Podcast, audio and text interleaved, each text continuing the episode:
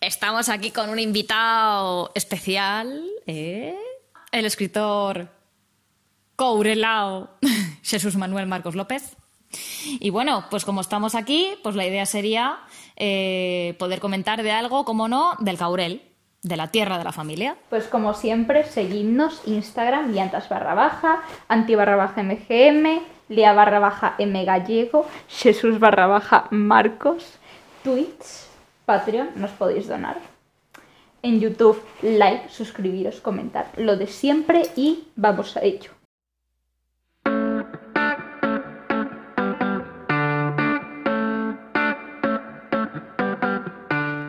Hoy vamos a hablar de un tema que nos concierne porque resulta que desde eh, la organización, la administración o como queráis llamarlo, han decidido hacer unos cambios en el transporte, transporte escolar, perdón, transporte escolar del Caurel, del Caurel, de zonas de, de, lo que sería el Caurel y cerca de Folgoso, si no, recuerdo, si no recuerdo mal también. En lo que es la Sierra del Caurel, pues hay diferentes eh, pueblos pequeños que, bueno, pues eh, no, no, son de fácil acceso, por así decirlo. Entonces, eh, se han establecido unas rutas que facilitasen como tal, de manera um, autogestionada, el poder, hacer, el poder llevar a los niños al colegio. ¿no? El colegio está cerca de, de, como tal, de, de Seoane y, bueno, y atiende a, todos los niños eh, de las cercanías. Entonces, ahora mismo esa situación pues está a punto de cambiar y la gente del Caurel se ha levantado y ha dicho, pues no queremos que eso pase. Y bueno, lo primero sí que nos gustaría saber si nos pudieses explicar, eh, bueno, pues cómo también ha cambiado el tema de, del colegio, porque claro, esto de las rutas antes eh, no era necesario, Estamos hablando de hace 35 o 36 años. Había una serie de colegios, de escuelas unitarias en determinados pueblos. Allí iba la, gente de ese pueblo y a veces de pueblos de alrededor. En esas escuelas unitarias había niños desde 6 años hasta lo que sería hoy eh, segundo de la ESO. ¿vale? y estaban todos juntos con un solo profesor. Posteriormente, ya te digo, el cambio pues será aproximadamente más de 30 años, 34, 35 años o así, en, en Seoane, eh, concretamente en la herrería, se hizo un, un centro eh, público integrado. Es decir, que se eliminaron las escuelas unitarias y se reunió en ese colegio a todos los alumnos con ya con bastantes profesores para según las edades, las materias y por ahí, ¿no? No como antes que un profesor daba a todas las edades y a todas las materias en esas escuelas unitarias y ahora bueno, pues eh, es un colegio como puede haber en cualquier ciudad. En ese colegio se atiende a niños desde infantil hasta terminar la ESO. Entonces, claro, al eliminar esas escuelas unitarias en las que ibas al colegio andando y reunir a todos esos niños en los centros públicos integrados, es, hubo que diseñar una, una, red de transportes para llevarlos, unas rutas de transporte, para llevarlos desde sus aldeas, sus pueblos, a ese centro público. Ese servicio hasta ahora estaba prestado pues, por una serie de vecinos, de taxistas del lugar que conocían y conocen perfectamente las carreteras y al ser unas rutas establecidas eh, racionalmente, los niños no se eternizan en el viaje, sino que llegan relativamente pronto dentro de la dificultad orográfica de, del lugar al centro público integrado. Al nuevo centro público integrado el cambio ha sido brutal, claro, muy fuerte, pero bueno, hasta ahora eh, el transporte escolar estaba funcionando bastante bien. Ya sabiendo esto, ¿nos puedes explicar un poco el problema que ha surgido hace poco? Digamos que hay unas, o había unas rutas establecidas de transporte para llevar a los niños al colegio, a ese centro público integrado, que funcionaban bien, eh, cuyo servicio era prestado por eh, taxistas de la zona. Eso contribuía a, tanto a un beneficio para los eh, niños, porque las rutas estaban bien diseñadas, eh, teniendo en cuenta tanto el lugar como el tiempo de, de traslado hasta el colegio desde sus casas, etcétera, todo eso ha sido cambiado.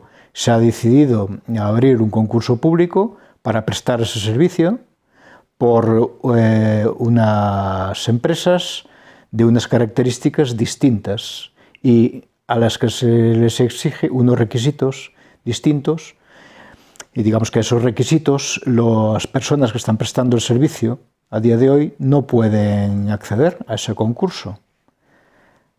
Entonces, claro, eso conlleva que se hayan diseñado unas rutas pues eh, irracionales totalmente. Y según tengo entendido, tampoco soy experto en el tema, hasta cierto punto ilegales, digamos ilegales desde el punto de vista de la duración del viaje que los niños tienen que soportar desde sus casas hasta el colegio, como eh, unas rutas eh, ficticias, digamos que se han diseñado no desde alguien conocedor del terreno, sino que desde unos despachos en los que no se ha tenido en cuenta eh, la realidad del terreno, la, veracidad del tiempo de duración. Hay alguna ruta que viniendo desde la aldea de Romeor pasa por delante del propio colegio y en vez de dejar a los niños allí, continuaría hasta Piedrafita del Caurel, recogería allí niños y volvería hasta el colegio. Es totalmente ridículo y con una duración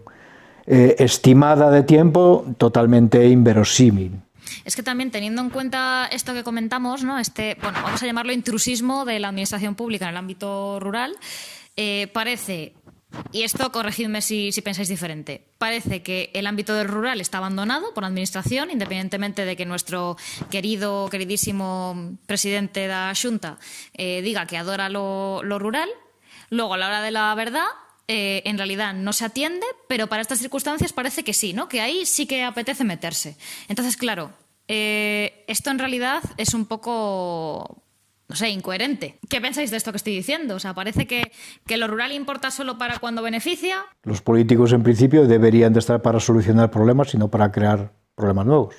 Y si algo funciona, está bien, pues puedes dejarlo estar. No sé a qué interés puede obedecer este cambio en las rutas, dejando en el paro además a una serie de personas que prestan ese servicio y complicando eh, la prestación del servicio educativo a los propios niños, como no sea beneficiar a esas empresas ajenas que están interesadas en entrar en esa cuestión bueno, no, veo otra explicación, porque yo imagino a un niño después de hora y pico en una ruta por unas carreteras reviradas, como allí las ganas que va a tener de, ir al colegio, de estudiar, o, o, cuál va a ser su rendimiento. No, creo que, no creo que sea muy, muy bueno. Y encima eh, privas de, de un salario a la gente que está prestando ese servicio, que es la más adecuada para prestar ese servicio. ¿Tú crees que esto se puede deber a un mal uso de los fondos FEDER. Para quien no sepa qué son los fondos FEDER,